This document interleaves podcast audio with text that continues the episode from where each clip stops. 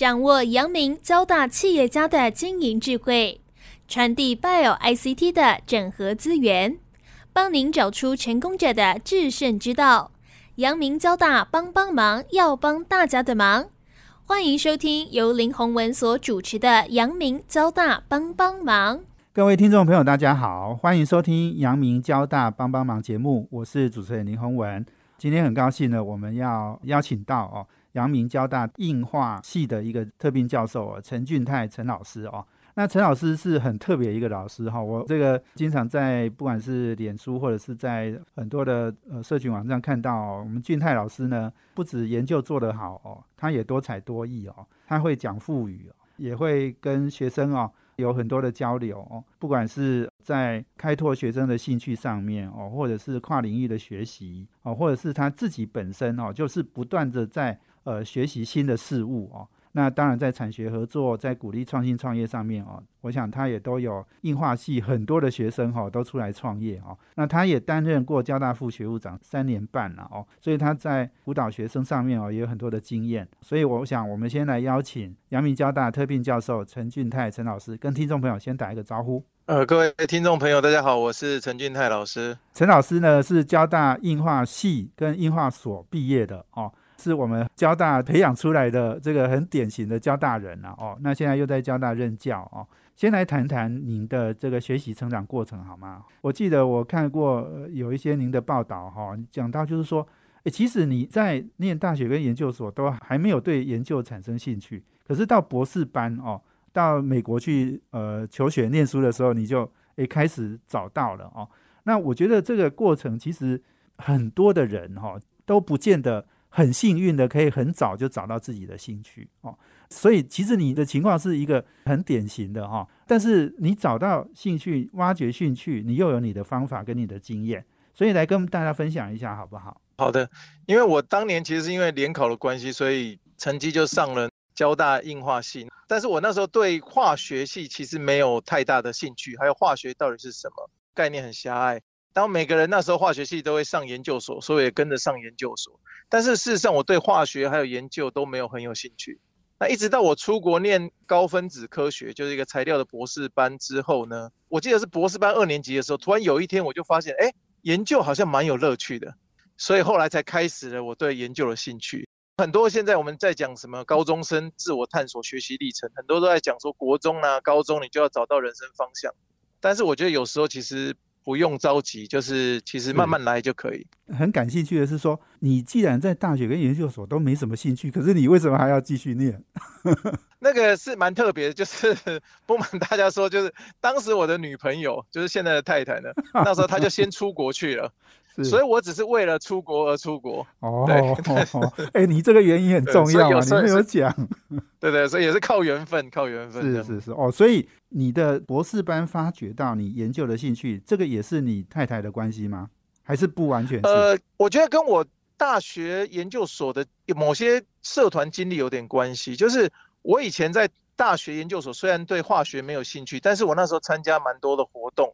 然后像是参加，譬如说系学会啦、硬化营啊，还有一些什么吉他社啊、幼幼社等等。那我办很多活动，我觉得很有趣，但是我看不出研究化学有什么有趣。我后来发现博士班的时候，我发现有一点就是，没想到做研究跟办活动是同样的事情。我们以前办活动，譬如说我今天电视上看到一个非常有趣的活动，我就把它怎么样弄到我们营队来，然后可以适合给高中生参加。那我后来发现，哎，其实研究是这样子啊，就譬如说我今天看到一个。科学期刊，就美国有一个教授发展一个新的方法，哎，这个方法很不错，我怎么样可以用在我的研究上面？我会发现，哎，原来在一个创新的概念，然后用前人的方法，然后做一个新颖的开发，不止在办活动，其实在研究也是一样的事情，所以我才因此找到研究的乐趣。那这样，其实你要感谢你那时候参加了很多活动，对不对？我觉得哈，学生时代办活动哈都很快乐，因为很好玩嘛，哦。等于是也把你的研究，因为研大部分人觉得研究是一件很辛苦，然后又很枯燥哦乏味的事情哦，可以把它弄成像办活动，那就不容易。对，所以就是要让大家可以想一下，就是其实什么事情都有里面的乐趣存在，但是你可能一开始做的时候，如果是被迫在做这件事情的时候，你就比较不容易发现他的兴趣。陈俊泰陈老师，你讲到这个哈，我我其实也有一点感觉哈，就是说很多人呢，不见得他会找到他很喜欢的事情，通常大家都会找到一个有市场哈，而且是工作好找哈，然后薪水高。通常都是要去找这样子的方向哦，那你有没有兴趣，可能也不是那么重要了哈。就是以后有出路，找得到工作才是重点。对，所以我后来发现主要的差别在，因为我们常常看很多书，像我之前看像苹果的那个贾博士，他就是在演讲的时候，他就说每个人要找到你的 passion，就是你的热情的东西，然后你去做。但所以就是希望大家去做你有热情、有兴趣的东西。可是像我以前就是一直找不到。我有兴趣的东西跟热情的东西怎么办呢？我后来就发现，如果你没有办法做你喜欢做的事情的话，有另外一个想法，就是你可以去喜欢你做的事情，就是你现在正在做什么事情，你就努力的做，然后你尝试喜欢这件事情。那所以你就会从本来是喜欢你做的事情，变成做你喜欢的事情。所以这是两个层次了哈，可能原来也不见得那么喜欢，可是慢慢去做，挖掘出兴趣来，诶，就会喜欢你做的事了。这个其实很重要了哈。我觉得大部分的人，我们说哦，很多人拿到高薪的工作，然后或者是很有前景的工作，可是他不见得是做的那么开心的。哦，我我其实我在工作职场里面也看到很多这样的人，在研究领域是不是？也有很多老师或者是很多学生做了研究，可是他其实也不是那么喜欢。哦，对，蛮多的是类似这样的情况。所以如果本来，因为很多人可能是碍于他可能他就只，譬如说他只拿到一个工作的 offer，然后他就去做了。但事实上，我觉得不管是什么科系或什么工作，它的层面其实都蛮广的。就好像我们化学系，我本来以为化学系就只有有机合成，就是一个反应瓶啊，里面放东西去反应。我后来才发现，其实光化学系它的层面就非常广，甚至于像现在的什么人工智慧啦等等，都是跟化学有相关。所以它什么领域或是公司，它其实的层面都比我们想象的广。但是大家可能就是先把心胸放开，这样子努力去尝试。我另外问一个，就是说，因为你刚刚讲到你在啊台湾读大学研究所的时候，还没对研究有兴趣嘛？哦，但是你出国发现了兴趣。你觉得这个跟环境有没有关系？哦，就是说，尤其是美国的这个呃高等教育，跟跟台湾是不是有一些差别呢？这个问题蛮好的，因为我觉得我那时候的老师，他基本上就是非常会用非科学的概念来形容科学的人。我举例来讲，像我们以前研究，譬如说我们太阳能电池，它会有电子嘛？电子跟什么电动，electron 跟 hole 动来动去。他在我们 meeting 的时候，他就是找一个同学，他就说，大家假设你一个牙齿被拔掉，相当于一个电池跑掉，然后就产生一个洞，就变成那个什么电动呢？所以他就是用很生动的方式。是。那我后来因为知道这一点，引发我兴趣之后，所以我现在回来台湾，我也是带我自己的学生，我也是想要尝试用。类似让大家可以想很多 idea，而不是譬如说来硕班的第一天我就先把题目想好，然后大家就一直 follow 原来的路，这样就比较没有自己想法，这样比较可惜。活泼很灵活，然后让大家产生兴趣的这种教学，其实是非常重要。这个是你在美国被启发，然后你现在你要回来台湾启发，呃，这个我们阳明交大的学生。哎，这个其实非常重要哎！我一直都觉得我自己在那个求学过程哦，我们也是有受到一些很好的老师的一些呃灵感的启发了哈。这个对未来的发展其实是非常重要。我们今天访问的是阳明交大特聘教授陈俊泰陈老师哦。那我们呃要休息一下哦，等一下哦再请他回来哦来跟我们分享哦。我想这个陈老师可以谈的议题非常多了哈。等一下我也许来谈谈。呃，跨领域学习哈，怎么样打破既有疆界、哈既有思考哦模式的一些方法？我们休息下，等下回来。欢迎回到环宇电台阳明交大帮帮忙节目，我是主持人李宏文。我们这个节目在每周三的晚上七点到八点播出。我们在呃 Pocket 上面呢也有我们的节目哦，可以直接 download。我们今天邀请贵宾是阳明交大特聘教授陈俊泰陈老师。那我们谈的题目呢是如何挖掘兴趣、跨领域学习到产学合作。还有怎么样哦去做新时代的哦学习的方式哈？有哪一些呃可以提醒大家的哦？这一段我要请陈老师来跟我们分享哈。现在发现就是说跨领域其实是非常重要，因为现在太多的专业哦都不是。一技之长哈，都要两技之长或三技之长哈，大家才能够融合起来哦。而且不同的领域哈，像阳明跟交大合校，这也是一个很重要，就是 Bio ICT 哈，这个一电要整合哈，这些都是对很多这种专业的领域的人来讲，有时候都是一种挑战了哦。我是不是请陈俊泰陈老师也来跟我们谈谈哈？因为我知道您也是一个呃，在学习或者是跨领域哈这件事情上，你有很多的经验心得要跟大家分享，来谈一谈好吗？其实我对很多不一样的领域的出发点都是其实因为好奇。因为我本来其实算是研究科学、研究化学的，但是呢，我有一阵子，譬如说，我就对腹语很有兴趣，那有一阵子对艺术创作很有兴趣，然后有一阵子对歌唱很有兴趣，所以我就会想办法去学习蛮多东西。但是我发现，其实跨学领域学习，其实对我后来的研究工作，还有很多学生，其实他们未来工作的时候都非常有用。那我举例来讲，像我们现在科学很多，譬如说我们有一个很好的结果出来的时候。其实很多期刊都希望我们把它画成非常精美的图，所以就等于是要结合科学跟艺术两个成分的知识这样。呀，所以你刚刚讲化学跟材料这个领域跟艺术设计美学也有相关哦。这个一般人可能觉得是这个差距蛮大的，到底是怎么样的相关？我举例来讲，我这个发想其实是我以前美国的时候，那时候我有一张电子显微镜的照片，我其实是做一个很像那个纳米的竹子，我那时候做纳米碳管。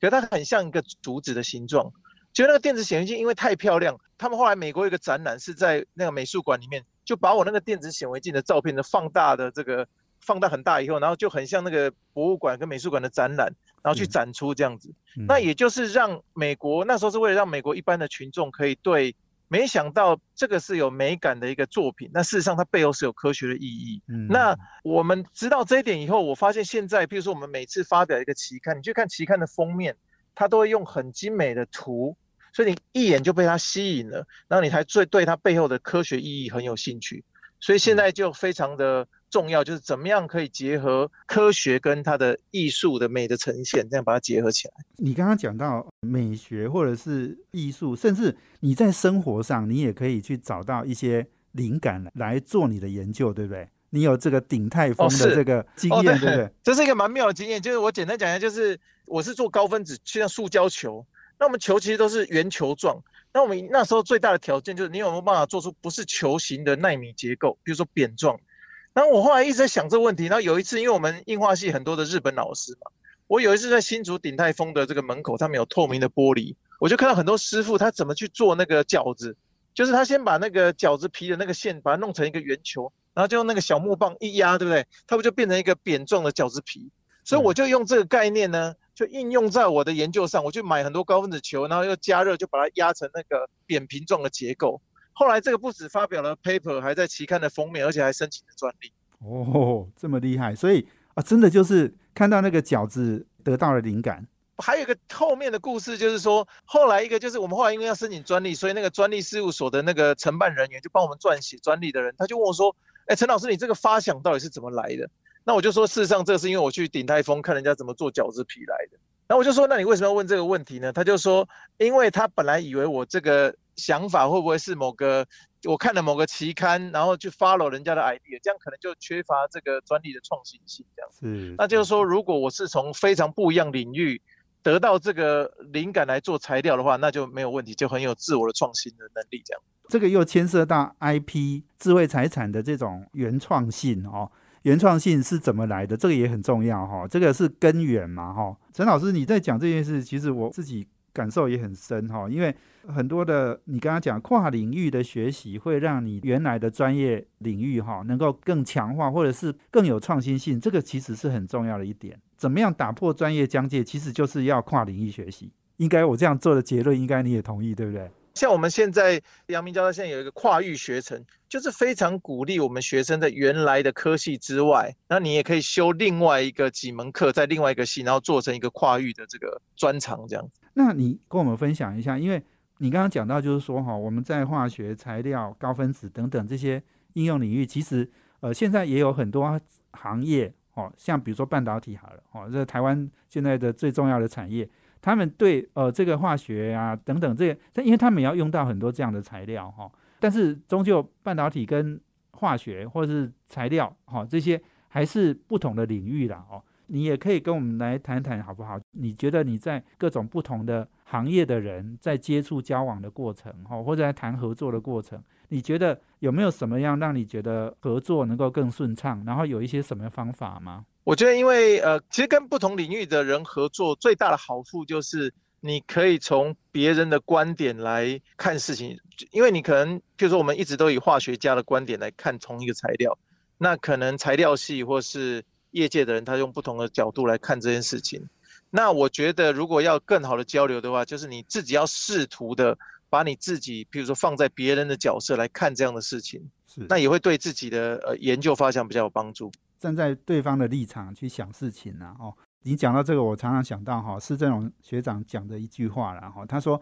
换屁股才能换脑袋然后，所以 很多主管，你如果要让他做不同的事情哈，你真的要把他调到不同的位置哈，不同的位置才会有不同的思考。但是我每次也在想这件事情，就是说啊，其实哈，我们厉害的人呢，是不一定要换位置才能换脑袋的。就是你如果在你的位置，你可以用别人的立场去想事情哦。哎，其实你会很厉害哦，因为你可以用更大的格局去想事情的时候，那这个整个发展机会就不一样了。我也谢谢我们陈老师的一个经验分享了。不过我我想问一下，您刚刚讲到你学副语啊，学唱歌啊。哦，或者是你最近也在练习脱口秀嘛？哈，这些当然可能比较是兴趣啦哈，倒不是专业领域。可是你觉得你做这些事情跟你的研究或者是你的教学有没有什么帮助？我觉得其实蛮有帮助的。举例来讲，像。我们平常在上课的时候，其实就是希望学生能够听得懂你的内容，吸收。是。可是举例来讲，像脱口秀，它就是每一句话上面就会有一个爆点，就希望你能够笑。所以它其实我觉得是在语言艺术里面更精致的一个东西。对。那我觉得像我自己第一次讲的时候，我印象非常深刻。我我以前我我上课从来不会紧张，可是我要去讲脱口秀的前一刻，我竟然听到我的心脏在扑通扑通的跳，所以我就体会到原来学生上台报告有多紧张。然后在准备脱口秀的过程，我就发现，哎，我从里面学到的技巧，其实对于增进我上课让学生听懂或者觉得这课很有趣，其实帮助非常的大。你也好像在学英文发音啊，或者是唱歌啦，这个你的教学的时候会唱歌吗？哦，其实我的课其实都有融合，像我今年最近的纳米材料的作业，就是请同学改编一首歌曲，然后把我们纳米材料带进去。哦，就改编一首歌，然后把我上课有所有讲到的纳米材料概念融成一首歌放在里面，这样。OK OK，哇，之前有一首歌是周杰伦的什么听妈妈的话，然后学生就改成听俊泰的话，然后把我上课内容全部镶在这歌里。哇，所以你真的把很多的这种不同领域、跨领域的协调然后跨领域的这个融合哈，让你的教学、你的研究会更有创新性啊。我们今天访问的是阳明交大特聘教授陈俊泰陈老师。我们休息了，等下再回来。欢迎回到华语电台阳明交大帮帮忙节目，我是主持人林宏文。我们今天邀请的贵宾是阳明交大特聘教授陈俊泰陈老师。那我们谈的题目呢是，不管是跨领域学习，或者是挖掘兴趣、产学合作、哦创新创业哦，我想我们陈老师都是很多经验哈，而且是案例是俯拾即是了哈，在你身边呃，的确也是呃很充分在把你的很多的这样的一个想法哈，哎付诸实现哦。那我们讲到的产学合作哈，我想交大其实跟呃，产业界的合作是相当的多哈，我是不是请陈老师也来分享一下哈？因为刚刚我们讲到就是说兴趣很重要嘛哈，但是其实台湾的产业的发展应用，以及比如说半导体要往全世界顶尖的这个舞台哦去发展哦，那当然需要很多的人才跟技术。我知道就是说我们陈老师的实验室跟半导体产业也有很多的合作哦，那你要不要来先来谈谈我们在产学合作上面的一些经验？好。我觉得产学合作对老师们其实蛮重要的，因为我们很多老师如果只是纯学术的发表的时候，有时候会太偏离现在实际上的应用。所以像我之前跟半导体的公司们合作的话，我觉得像对我自己规划未来研究的方向也蛮有用，而且学生们他等于实际可以就在过程中也是跟这些公司的们一起交流合作，就等于也。吸收了公司的他们一些，比如说业界的一些知识，那融合我们实验室的这个专长的地方，所以在研究的进展也会更好。那对公司也是很有好处。所以你现在有哪一些产学合作的一些案例呢？我们之前有跟那个长兴，就是做材料公司，然后最近是跟台积电做材料的研究，这样。您的这个学生还有实验室也都投入到这个嘛？哈，那在这个合作的过程里面的一些经验分享嘛？哈。我们怎么样让产业界的需求跟学术的发展啊是两个不同的方向了哈。只要我们怎么样把我们这两件事情能够结合的更好？我觉得就是在业界的话，他们其实对于呃一些产品的特性有更良好的设备。那但是在学校的话，我觉得老师们跟研究生们对于譬如说它背后的理论，还有一些系统化的研究。可能会比较有兴趣，所以刚好是两个层面。譬如说，今天可能公司它会刚好它试出一个条件，一个材料条件，哎，这个东西的这个性质非常的好，可他可能不知道为什么。但是在我们老师这边的话，我们像我就会可能请学生做，比如所有的参数全部把它非常的系统，那我们甚至会提出我们可能的 model，然后再用实验来仔细的验证。但我们可能就不是纯粹说我们就把所有的就是没有背后的机理，这样可能不是很好，所以我们会尽量找出背后的理论。然后再结合理论，再加辅助与研究，然后来证明怎么样我们未来可以更有效率得到比较好的这个材料的成果。其实我跟产业界接触蛮多的哈，那我我发现就是说产业界他们现在，呃，刚刚我们不只是半导体，我们台湾有很多产业哈，已经慢慢都要走上世界的那种非常顶尖的舞台了哈，在那种非常的这个应该是说第 Tier One 的那种竞争里面哈。他们可能会更需要呃，这个学术界给他们比较前瞻性的哦一些初步的研究，让他们去接手哦，或者是让他们如果他们有兴趣的领域哈，那学术界可以提醒他们有哪一些方向哦。那我觉得这个这一点可能很重要，就是说呃，如果学术界没有这种呃很领先的或者是很很顶尖的这样的研究哈，诶，产业界其实他也可能不一定要跟台湾的。大学合作嘛，它也可以有全世界的很多的学术机构，它都可以去合作哦。那所以我觉得这个其实也是在考验我们自己，诶，我们的顶大哈、顶尖大学哈，能不能在研究上面哈去领导方向哈，然后去做很创新、很前瞻的这样的一个研究。我觉得这也是对大学的一个考验哦。对我非常同意啊，因为我们最近有去。譬如说，在跟不同的国家的交流上面，我们会发现，其实台湾在产学合作其实还可以再加强。因为事实上可以证明，其实产学合作，不管是在公司端或是在学术端，甚至对学生的养成，其实都是一个三三赢的一个一个一个状态，所以是非常好的。没错，没错。这我我觉得这个其实是。诶，产业界在进步，因为我们的产业界其实进步很多哦。那那在国际上的竞争力也很强。那现在就是说，大学也要同步的进步了哈。这个这我觉得是一个很重要的一个考验哦。我这边也陈老师来谈一谈，因为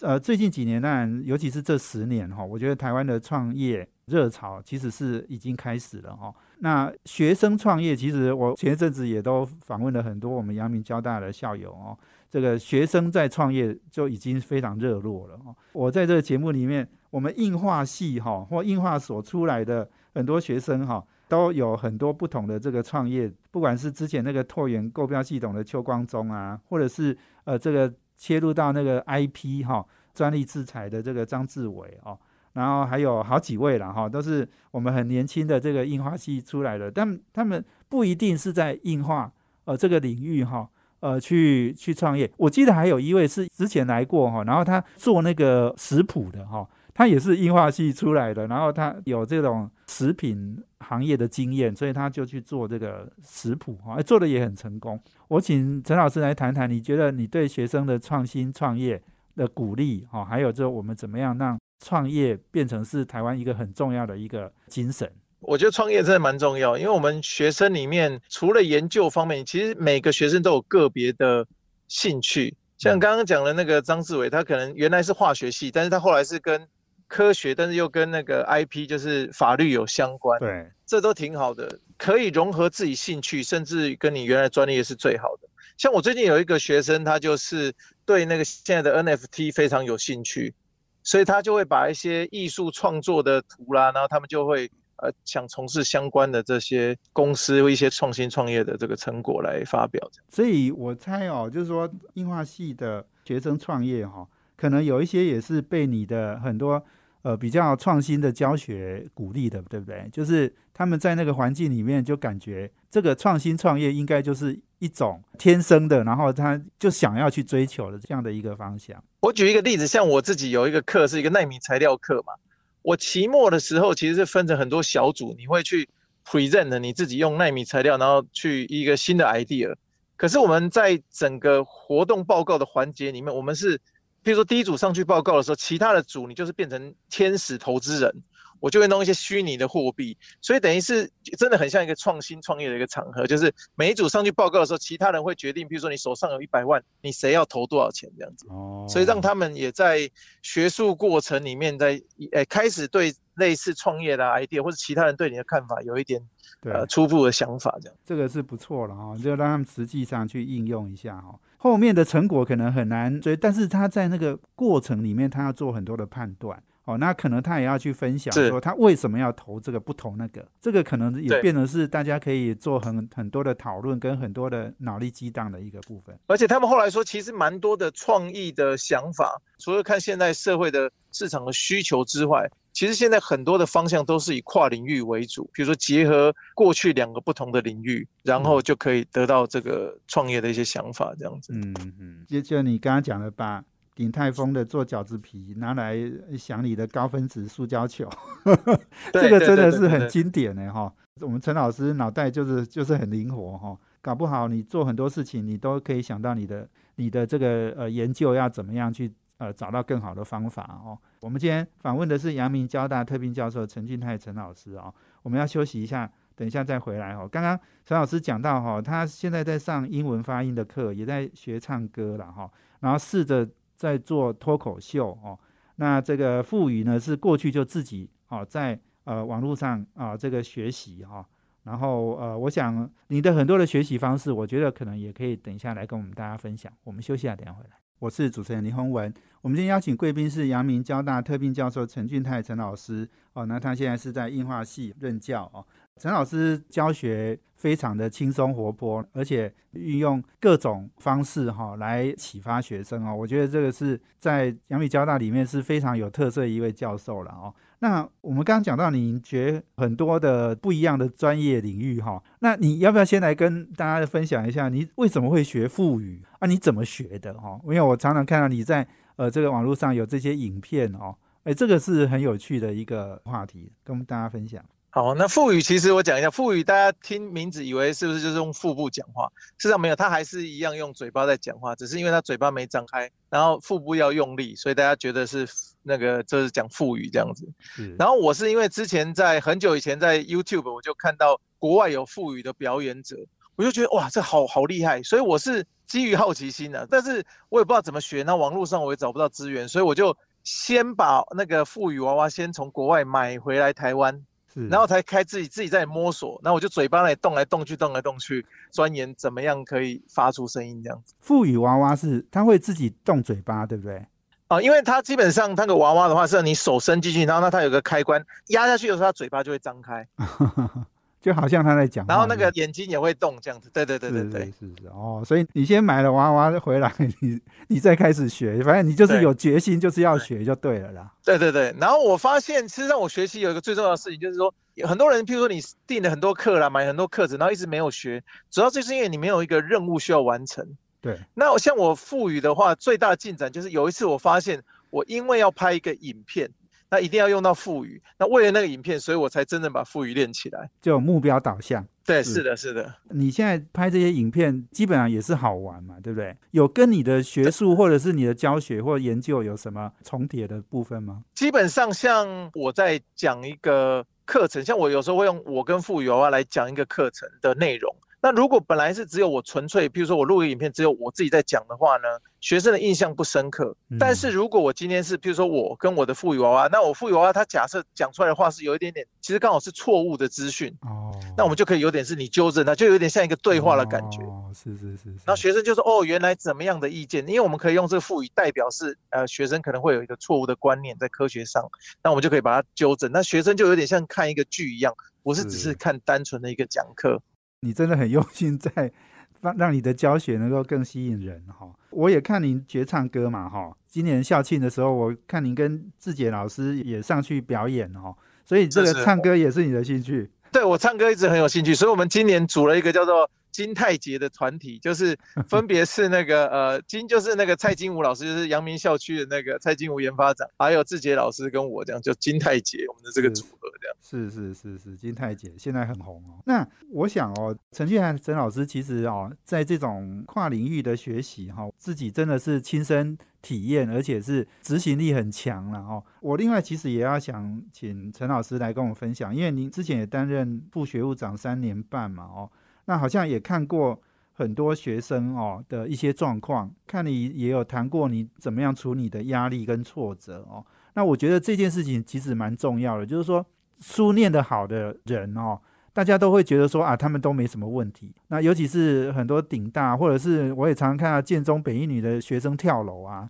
就是那个压力啊、挫折哦，怎么样去应对，怎么样去处理哈？这件事情其实我们陈老师也跟我们来分享一下好吗？好，我觉得现在现在人因为现在步调太快了。而且就是现在的人不只是步调快，而且因为网络上资讯可能都是大家到哪里去玩啊等等的，所以就会造成大家压力蛮大的。那我给大家的建议是多给自己一些可以静下来的时间。那我举例来讲，像我自己有每天规律静坐，那规律静坐其实只只是就每天是四十分钟，就是什么都不想这样子，然后也不去接触一些外在的资讯啊、上网等等，那可以让心灵可以真正平静下来。那另外一个就是，我觉得每个人其实，如果你心情不好的时候，有时候其实常常可以多阅读。有时候像我很喜欢看一些人的传记，或者听他们有声书，所以我听到有一些 CEO 当年创业的一些辛苦等等的时候，哎，你这样相对于。比较一下以后就觉得，哎，你自己现在烦恼事情好像就没有那么需要烦恼了。但是如果你只是单纯自己一个人一直在烦恼同样一件事情，那就会越来越陷在一个那个洞里面这样子。所以你每天都要静坐四十分钟，对，早晚各二十分钟这样子，那就是数自己的呼吸。其实这个都也蛮跨领域的，因为像我之前可能生活上呢，或是行政上，或是科学上想不清楚的道理的时候，其实在静坐的时候，你不小心，哎。它就有点像那个泡泡，就突然自己蹦就，这就 就有最创意的发想就自己出来。是的，是的。金泰老师，你讲这个，我自己倒不是静坐哈，我是跑步的时候，通常就会有很多想法出来。然后在运动的时候，我感觉我脑袋特别清楚。然后我这个平常文章写不出来的段落，我后来跑步我都会想得到哈。哎，这个其实也很有趣哦。哎，不过这个非常好。刚刚讲到就说压力跟挫折，你自己好像也有一些经验，对不对？其实我人生的压力就好像我当年联考的时候，我满分一百分，我只数学只考了二十五分。然后我在出国留学的时候，那时候脸还动了一个手术，是开脸手术，就是脸上长了一个肿瘤，是要脸把它脸皮切开，然后把肿瘤拉出来，再把脸缝回去。哇！然后我今年还统计了一下，我脸书发了一个文章，就是我去年收到的拒绝信就有二十八封。大家可能只看到，譬如说这个老师，譬如说像我去年发表了一些 paper 啦，得到一些奖啊，但是大家都不知道，事实上我在投 paper 的时候，其实有收到了更多其他期刊的拒绝信呢，或者申请一些奖项的拒绝信。可是大家通常只会看到，比如说我上了哪些 paper 得到的奖项，但是并不会知道我真正挫折的地方。你联考数学二十五分，你还上交大？啊，重点那个二十五分的时候，我有我记得我在美国的时候，跟有一个学长聊到我数学二十五分，他就说。我是你的四倍，因为他砍了一百分这样子。所以你你刚刚讲这个，我我看你的脸也还好啊。你你说你有开刀，可是看不出来有什么痕迹，对不对？痕迹是没有痕迹，对。但是我从此，但是我觉得每每个事情对人生都蛮有意义的。举例来讲，如果我现在遇到一些生活的烦恼的时候，我就会想说，嗯。这个比起我当年需要开点，哎，那比起来好像现在需要的烦恼好像也没有什么需要好烦烦恼的。是，对，是，就是当年，譬如说当年，因为有可能那个肿瘤其实是个癌症，那后来不是。但是如果当年是个癌症的话，可能我生命可能就比较早就结束了。但是我现在就想说，哦，那彼此这样的话，其实我人生算是相当幸运。那就会看淡很多事情。对对对，很多事情要从正面去思考了哈。所以你担任那个副学务长那三年半，你也辅导很多学生，对不对？你看到学生也有类似这样的一些挫折跟压力，不会处理吗？所以呃，应该有两个层面。像如果有些的时候，如果像我们师长或是同学，你发现你周遭有类似的情况的时候，有时候不只是讨论，有时候真的是需要一些专业的。咨询像我们呃阳明交大，其实现在的智商中心都有蛮多的资源，有时候真的是要寻求专业的老师与药物的咨询这样子。是没错，我觉得哈，找专业的人来帮忙你，我觉得这件事情真的非常重要。大部分人都不愿意做这件事，觉得丢脸或者是不好意思。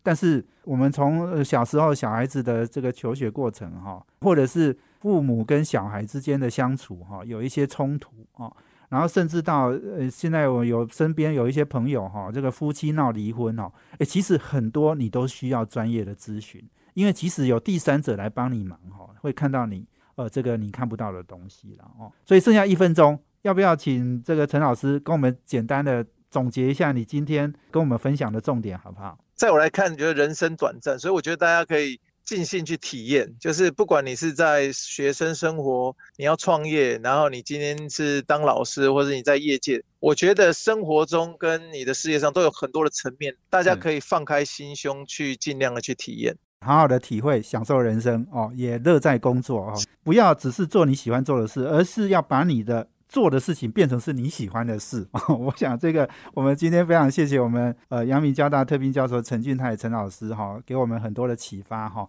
诶，今天这一集我觉得很有意思哦哈，很多人应该都要听哦。所以今天非常谢谢俊泰老师，谢谢谢谢，我们也谢谢听众朋友的收听，我们阳明交大帮帮忙要帮大家的忙，我们下周见，谢谢，拜拜，拜拜。